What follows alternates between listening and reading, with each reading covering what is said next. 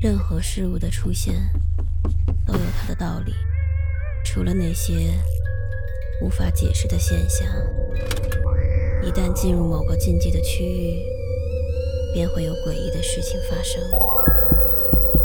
五分钟倒计时，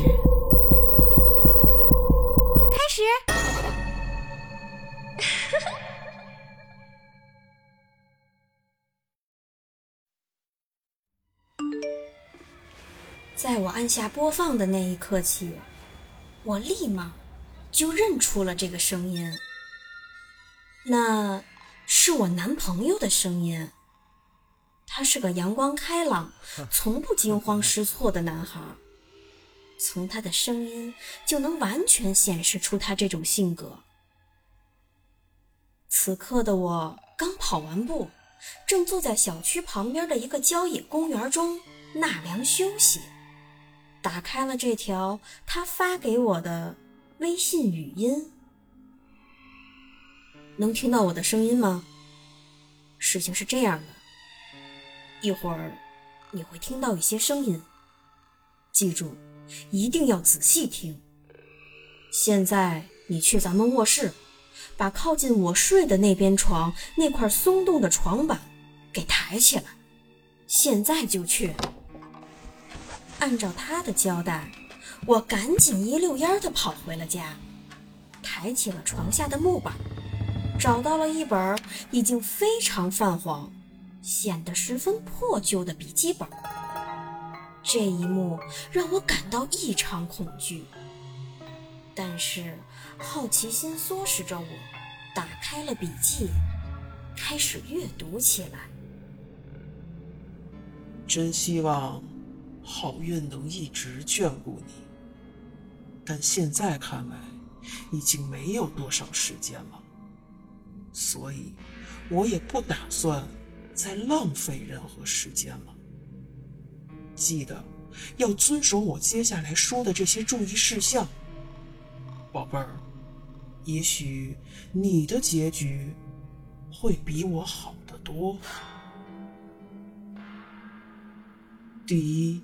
当噪音响起来的时候，千万别尝试去找它的源头，千万千万不要让他们知道你听见了。第二，永远不要，我的意思是永远永远都不要进到狭小的空间里，无论里面传出的哀嚎、哭泣的声音究竟。是有多像人类发出来的。第三，无论你在哪一个房间里，只要你看见一位穿着婚纱的女士鬼魂，你要立刻向她道歉，并且马上离开那间屋子。第四，在你睡着的时候，可能会感觉头顶上方。有个什么东西，这个时候你千万不要睁眼，要确保一直闭眼睡到天亮。第五，可能你会偶尔注意到有一些血迹会随机的出现在家里的某些地方，你要立刻清理掉这些痕迹。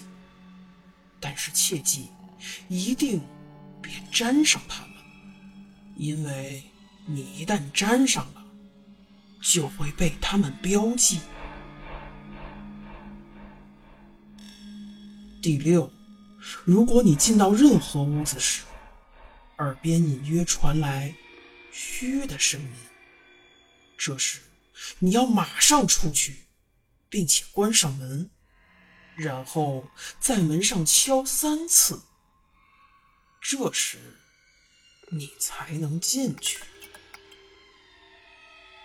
第七，你可能会突然开始梦游。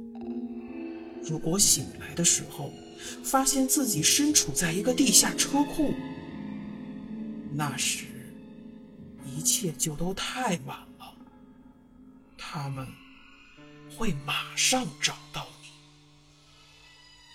第八，如果你在楼道里醒过来，切记，直到笑声停止之前，都必须待在原地，一动也别动。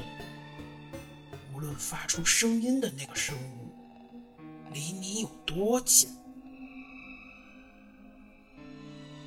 第九，如果你读到了这里，那么我要跟你说一声抱歉。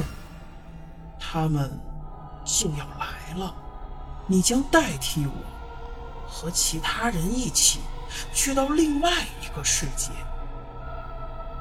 对不起，我真的很对不起你，但这是我能出去的。唯一方式了。